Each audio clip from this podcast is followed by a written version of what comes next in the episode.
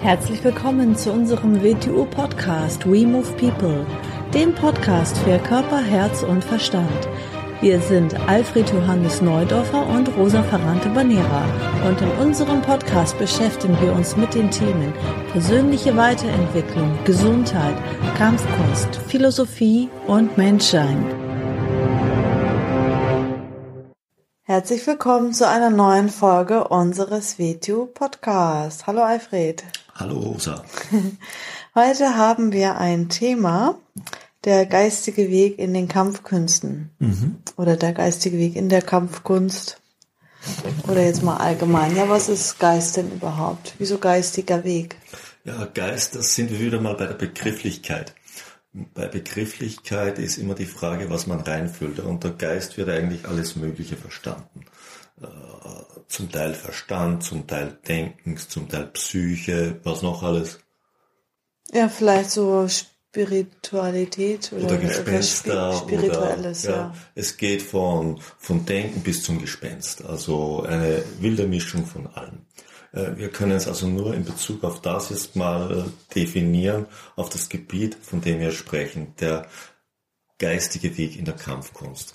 Kampfkunst an sich, Kampfkunst versteht man normal ja Konflikte, Kämpfen, all solche Sachen. Der geistige Weg ist jetzt der, der mit dem materiellen Aspekt des Feldes gar nichts zu tun hat. Also nichts mit dem Kampf gegen irgendetwas außerhalb zu tun hat, sondern es hat mit etwas Innerem zu tun, nämlich einer inneren Entwicklung der Menschen. Und jetzt muss man da hingehen, wo beginnen wir wo ist die Basis? Wo ist der Beginn dieser inneren Entwicklung? Wo wird sie greifbar? Es gibt nur in der Materie den äußersten greifbarsten Punkt. Das ist die Haltung des Menschen. Aus dem Grund haben wir auch immer Kampfkünste, in denen der geistige Weg betont wurde, auf die Haltung so viel Wert gelegt. Weil die Haltung des Menschen kann, muss nicht, kann ein Spiegel dieses Weges sein. Mhm. Man kann ja auch was vorspielen. Man kann ja auch ja. was vorspielen, mhm, genau richtig. Genau. Oder es kann ja auch eine konditionierte Sache genau. sein, also eine Reizreaktionsabrichtung. Dann mhm. ist es ja keine Haltung, dann ist es eine, eine, eine Erziehung, eine Anpassung auf etwas. Wenn das so dieses Formhafte mit, mit permanent verbeugen und richtig, so weiter, genau. wenn das so übertrieben und so richtig formhaft eingefordert wird, dann ist es vielleicht nur ein ausgelöster ja. Reiz. Mhm. Im schlechtesten Fall ist es eine vorgespielte Sache, um sich Vorteile zu erschleichen. Mhm. Mhm. Das ist hier natürlich alles nicht gemeint. Es geht also um die Entwicklung, innere Entwicklung menschlicher Potenziale, das heißt des menschlichen Charakters, des menschlichen Wesens. Also kein körperlicher Kampf. Kein Körper, ein also Kampf. Ein innerer Kampf. Es ist ein Kampf gegen sich selbst. Ja. Ein Kampf gegen all das, was das all, alles in uns nicht ist. Mhm. Also aus dem Grund haben ja die alten Meister aus Asien und eigentlich auch die alten Meister in Europa vom sportlichen Wettkampf überhaupt nichts gehalten, weil der dem absolut widerspricht. Da geht es um etwas Äußeres. Mhm. Um ein Ego, das sich darstellen will, das der Beste sein will, das der Erste sein will, das der Sieger sein will. Mhm. Also eine äußere materielle Sache. Mhm. Einen Stellenwert zu haben. Und das widerspricht dieser Arbeit, dieser inneren Arbeit. Mhm. Ja, kannst du vielleicht mal ein paar Beispiele bringen? Ja, also das bekannteste Beispiel natürlich ist natürlich das Budo, der Weg des Kriegers, oder im Speziellen diese aus, aus Japan kommende Begriff Do, der Weg. In diesem Weg meint man immer alle, alle Wege, die sich dieser innerlichen Schulung des Menschen widmen. Aus dem Grund heißt er Judo, der weiche Weg, Aikido, der harmonische Weg, Kendo, der Weg des Schwertes, Jujutsu auch. Do kommt immer noch Do dazu. Mhm. Iaido auch der Weg des Schwertziehens. Karate-Do. Karate-Do. Zum Karate gehört eigentlich das Do dazu. Mhm. Dann ist es der Weg der Lernhand oder Weg der Kinderhand, je nachdem. Ach so, und wenn das Do weggelassen wird, dann kann man daran erkennen, dass sie keinen Wert mehr in, heutzutage in, legen auf Karate, die geistige Entwicklung. Im Karate, da ja Karate nicht wirklich japanisch ist, sondern aus Okinawa kommt und Okinawa ursprünglich nicht, sich nicht als Japan gesehen hat, sondern als eigenes kleines Königtum, war dort kein Do dabei. In allen, in allen Kampfkünsten aus Japan kommt das Do sowieso dabei. In Japan kann man unterscheiden. Uh, Judo, die Wurzeln davon, dass Shio Shitsu war kein Do dabei. Das war ein kriegerischer Weg. Nachdem es sich umgewandelt hat in den Weg der menschlichen Entwicklung, kam das Do dazu durch Kano. Äh, Aikijucho, die, eine der Ursprünge des Aikido war das Do nicht drin, das war das Jucho drin. Das Jucho ist die Kampfbetonung, das Do ist die Wegbetonung. Ueshiba hat unter anderem Aikijucho gelernt, hat mit was anderem, war ja auch eine lange Zeit in China, im chinesisch-japanischen Krieg und ist dort wahrscheinlich mit inneren Stilen, Parcours in Kontakt gekommen und hat aus dem das Aikido, nicht Aikijucho, sondern Aikido entwickelt. Karate ursprünglich ein sehr kampfbetontes Spiel, ähm, auf Okinawa eigentlich ein, ein Stil des Widerstandes, hat sich in etwas verwandelt, was ein Weg der menschlichen Kultivierung wurde, ist nach Japan gekommen und wurde zum Karate Do. Kenjutsu, der Weg des Schwertes, das Jutsu ist der kriegerische Aspekt, verwandelt es sich in das Kendo. Immer wenn das Do ist, dann hat etwas Kriegerisches den Weg genommen in etwas, was mit menschlicher geistiger Entwicklung, also mit Entwicklung, Aushandlung des Menschen zu tun hat. Aber nicht nur auf den Kampf bezogen, es gibt auch die Kunst des Blumensteckens, es, Do ist überall drinnen, in den japanischen Bezeichnungen, wenn es um diesen Weg, der dahinter ist, geht. Hat natürlich mit dem Zen-Buddhismus zu tun. Oder besser gesagt mit dem Sehen, weil das Sehen und Buddhismus ist wieder so eine Geschichte, darüber können wir einen eigenen Podcast machen. Mhm. Gehen wir dann nach China, ist die Geschichte wieder etwas anders geworden, weil dort haben wir es ja mit drei aktiven Philosophien zu tun, nicht Religionen. Ganz, ganz wichtig, es sind keine Religionen. Es ist wie der Chan-Buddhismus oder Zen-Buddhismus eigentlich auch keine Religion ist. In China haben wir es zu tun mit dem Chan-Buddhismus. Ein Ableger davon ist der Zen-Buddhismus in Japan, dem Daoismus und dem Konfuzianismus. Eigentlich drei aktive Philosophien, die in allen möglichen Mischvarianten als Weg auftreten in China und verwendet worden sind. Das heißt aber jetzt nicht, dass jeder Taoist an seiner geistigen Haltung gearbeitet hat. Das heißt nicht, dass jeder Konfuzianist, das heißt nicht, dass jeder Chan-Buddhist das getan hat. So wie in Japan natürlich nicht auch jeder, der Kampfkunst gemacht hat, mit diesem Aspekt irgendwas am Hut hatte. Mhm. Aber dem wohnte die Möglichkeit inne. Steckt das vielleicht im Kung Fu drin, harte Arbeit? Kung Fu ist ja eigentlich kein Begriff aus der Kampfkunst, sondern er wurde, was nicht unrichtig ist, von Bruce Lee in den Westen gebracht für die Kampfkünste, ist aber ein Begriff, der wenn man ihn mal übersetzt, harte oder intensive Arbeit heißt, das heißt, sich mit einer Sache intensiv in die Tiefe hinein beschäftigen. Um mit dem Hintergrund auch genau. sich persönlich zu Beginne ich mich in das Klavierspielen hineinzuleben, betreibe ich Kung Fu. Betreibe ich, äh, betreibe ich irgendetwas wirklich intensiv fundiert mit Anstrengung, betreibe ich Kung Fu. Es ist kein Kampfkunstbegriff, natürlich absolut geeignet für die Kampfkunst, wenn man weiß, was da für Arbeit drinnen steckt, wenn man wirklich Einsicht erlangen möchte. Aber es ist kein Begriff aus der Kampfkunst. Mhm. Hat aber nichts eigentlich mit dem geistigen Weg dahinter zu tun, hat mit der Intensität zu tun. Ach so, okay. Mhm. Mhm. Also es ist äh, Einsicht und äh, ja wie wir, wie wir immer sagen, Verständnis, Verständnis, klares Denken und Einsicht in das Menschsein zu entwickeln und in die Umstände des Menschseins, also die, die Verbindung dazu in seine Umwelt, in, in die Erde, in den Kosmos. Gab es sowas denn auch in unserer Kultur? Gab es natürlich auch. Wir, äh, immer wieder nehmen wir das Rittertum. Wenn man sich mit dem Rittertum genau beschäftigt, das Rittertum, das heißt nicht, dass jeder Ritter einen geistigen Weg gegangen ist. Genauso wie in Japan. Es gab auch die Raubritter, es gab Ritter, die hatten damit gar nichts am Hut. Aber in gewissen Bereichen, für gewisse Ritter war es eine geistige Schulung. Eine Schulung des geistigen Weges des Menschen. Auch für Fechtlehrer des Mittelalters, wenn man sich Talhof oder also, war es nicht eine körperliche Kunst. Natürlich beherrschen sie die körperliche Kunst. Nein, aber da war etwas ganz, ganz Tiefes dahinter. Was im Westen passiert ist, was im Osten nicht in, der, in dem Ausmaß passiert ist, haben sich, da wir ja im Westen die, das mentale Denken mehr oder weniger ausgereist und entwickelt haben im Menschsein, ist etwas passiert, da wir sehr in eine Verstandesebene hineingegangen sind, hat man ab dem Mittelalter den körperlichen Aspekt zu vernachlässigen begonnen. Der körperliche Aspekt ist sehr schnell zu einer rein körperlichen Tätigkeit und zum Sport degeneriert, wie ich sagen würde. Und man hat sich nur noch mit dem Verstandesaspekt beschäftigt, aus dem Grund, die, was übrig geblieben ist vom Weg sind äh, esoterische Gesellschaften oder Geheimgesellschaften, wo sehr wenig körperlicher Aspekt drinnen ist, dann einige Jahrhunderte lang, da bei uns der Verstand überbetont wurde. Mhm. Aus dem Grund ist man dann Ende des 19., Anfang des 20. Jahrhunderts, als man wieder auf die Wege des Ostens aufmerksam geworden ist, natürlich Yoga und Kampfkünste immer mehr zu einer Faszination geworden, weil wir aus unserer eigenen Kultur der Erinnerung, der Erinnerung verloren haben, dass wir das auch hatten. Mhm. Spannend. Mhm. mhm. Ja, und im WTO Wing Chun oder in der WTO? Die WTO ist eine spezielle Sache. Jetzt können wir nochmal zurückgehen auf, auf China, auf die sogenannten inneren Stile, was ja nicht heißt, dass sie innerhalb des, der anderen Stile waren. Das heißt, dass sie innerhalb von China entwickelt worden sind. Das sind innere Stile, Ising Yi, Bakur, Tai Chi, das waren eigentlich die inneren Stile.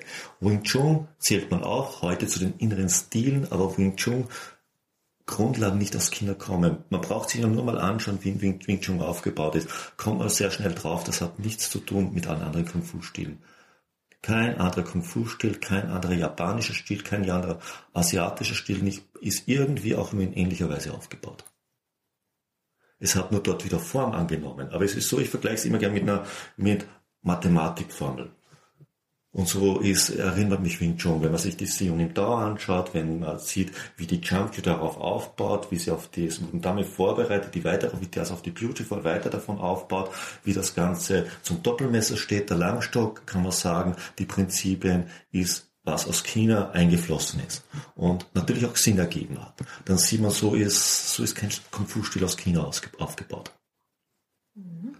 Ja, die Grundlage, die Idee kommt woanders. Sie kommt aus jemand, sie kommt von jemandem, der enorme Einsicht in menschliche Funktion, in menschliche Anatomie, in Wechselwirkung zu seiner Umwelt hat. Nämlich ganz hohe Einsicht, sonst hätte er sich nicht das ausgedacht. Die Grundlage davon. Mhm. Ja, und in der WTU tun wir auch die drei Zentren, also haben den körperlichen Aspekt ganz stark drinne und auch eine. Äh, sagen wir so, die, die, die meisten Menschen begegnen natürlich einer Kampfkunst, wir sind kein Sport, aufgrund des körperlichen Aspektes. Warum? Da ist das Beton Kampf drinnen, dann denken die Menschen natürlich an Kämpfen, äh, sie denken in unserem Sinne an Selbstverteidigung. Ist auch richtig, die meisten kommen wegen Selbstverteidigung. Selbstverteidigung hat aber nichts mit Kampf zu tun. Die meisten Menschen denken, wenn man von Kampf redet, an Widerstand bieten, gegen etwas angehen. Mhm. Und das sind wir schon, all das ist es nicht. Denn wenn wir von Selbstverteidigung reden, dann haben wir ja eine große Schwierigkeit. Der, der dich angreift, fühlt sich in irgendeiner Weise dir überlegen. Er wird dir überlegen sein, und hätte das nicht gemacht. Also eine größere Kraft wirkt auf eine geringere Kraft ein, also kann Widerstand in Form von Kraft nicht die Lösung sein. Mhm. Sondern es ist die Frage, wie gehe ich mit dieser stärkeren Kraft um? Und gebe vielleicht meine kleinere Kraft noch dazu. Und das ist dann ganz eine andere Geschichte. Und dann sind wir auch schon wieder beim Beginn des geistigen Weges. Das Gleiche können wir auch auf uns selber dann zu beziehen beginnen. Wir haben einen Aspekt in uns, der ist der, der konditionierte Mensch, und das ist der größte Aspekt in uns selbst. Das ist der Aspekt, der großen Widerstand der anderen Seite gibt, die praktisch kaum vorhanden ist. Wie geht also das Schwächere, was eigentlich in letzter Konsequenz das Stärkere ist, was aber den wenigsten Raum hat, mit diesem großen Widerstand, der bereits vorhanden ist, um? Da beginnt dieser innere Kampf.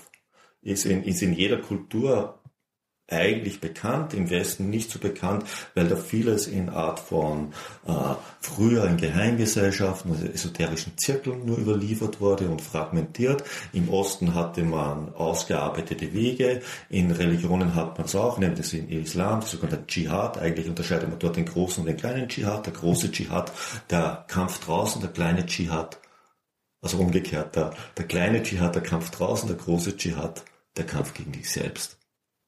Weil um gegen den, das Ego denn? Gegen oder? das eigene Ego, um die Entwicklung der eigenen menschlichen Haltung, um die Entwicklung des wirklichen Menschseins. Wir sind natürlich der Anatomie nach Menschen. Unserem Potenzial nach sind wir Menschen. Das, was wir daraus machen, ob das wirklich sich Menschen nennen sollte, ist die große Frage, wenn wir uns die Welt so anschauen und was die Menschen so aufführen. Kann ja mal jeder an sich reingehen. Da kann ja mal jeder in sich objektiv hineinblicken. Jeder Mensch genau. wirklich sein volles Potenzial in ja, allen Bereichen. Sich mal überlegen, was könnte menschliches Potenzial überhaupt sein? Denn wenn ich da mal nach draußen schaue, wie wir unsere Welt gestalten, wie wir mit unserer Umwelt umgehen, wie wir mit unseren Mitmenschen umgehen, wie wir mit uns selber umgehen, wo da eine besonders hohe Wertigkeit des Menschseins ist, da brauchen wir wirklich sehr viel Fantasie.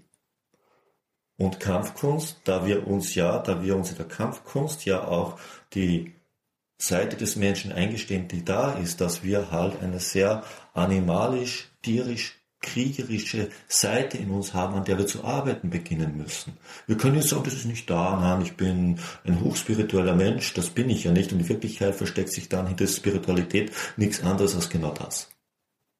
Weil ich muss ja mit dem zu arbeiten beginnen, was vorhanden ist. Ich muss mir mal in den Spiegel schauen. Dann kann ich mal überlegen, was kann ich verbessern. Aber wenn ich nicht in den Spiegel schauen will und dann einrede, wie ich ausschaue, dann beginne ich an etwas zu arbeiten, was überhaupt nicht ist. Und WTO Wing Chun natürlich, wir reden ja in diesem Fall von den drei Zentren, natürlich geht es darum, selbstverteidigungsfähig zu werden und darüber hinaus, damit das auch besser wird, muss man an der anderen Seite zu arbeiten beginnen. Dass man sich mal der Beschränkung auch bewusst macht. Ne? Dass man sich die Beschränkungen Alles, bewusst was einen macht. behindert. Und, und dass man die Angemessenheit behält. Denn je ausharmonisierter der Mensch wird, desto stärker sein Verständnis oder seine Scharfsinnigkeit wird, je größer seine Einsicht wird, desto mehr Verantwortung wird ihm ja in die Hand gelegt. Damit ist, wäre ja ein großer Missbrauch möglich, wenn es einfach unabhängig vom Charakter jedem Menschen zugänglich gemacht werden könnte. Oder absolut äh, gefährliche Kampfkunst wie Wet Wing Chun in ihren, ihren hohen Entwicklungsstadien einfach jeden in die Hand zu geben, ohne dass der einen anderen Aspekt in sich kultiviert, ist Gott sei Dank überhaupt nicht möglich.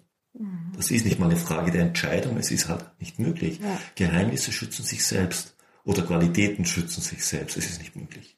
Mhm. Weil damit ist eine hohe Verantwortung verbunden, damit spielt man nicht hm. Damit bläht man nicht ein Ego auf, damit rennt man nicht durch die Welt, um sich darzustellen, damit rennt man nicht durch die Welt, um andere zu dominieren oder hm. weil da wird Selbstverteidigung äh, jemanden zu verleiten, dich anzugreifen, zu Fahrlässigkeit.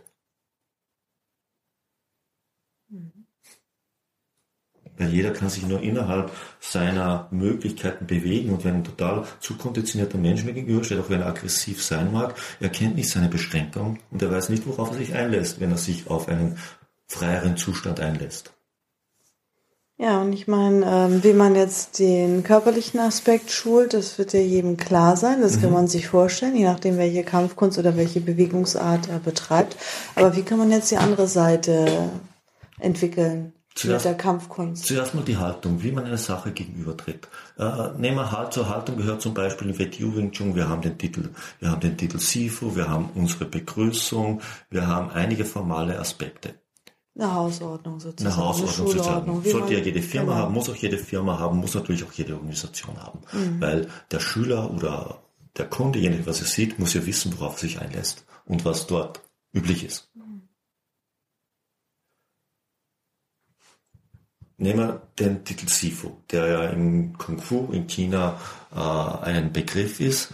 Es ist ja kein großes Recht. Die meisten sehen in Titeln immer Rechte. Nein, es ist eine hohe Pflicht. Damit ist eine enorme Funktion und Pflicht verbunden. Wer die Pflicht nicht erfüllt, äh, äh, ist, ist ja ein leeres Blatt Papier. Das hast du ähm, vorgestern so schön gesagt bei der Liederschulung. Ein SIFO ist nur ein Prozent Recht und das ist das, was ich SIFO nennen darf. Alles andere ist reine Pflicht und Verantwortung. Das, das ist ja so. Und das, das SIFO bezieht so. sich nicht auf seine Person. Ja. Gerade auf das Gegenteil. Es bezieht sich auf seine Funktion. Hm. Ja. Er steht für etwas ein. Er steht, er ist der, er ist der, der Schnittpunkt zu etwas, was gar nichts mit seiner Person zu tun hat. Hm.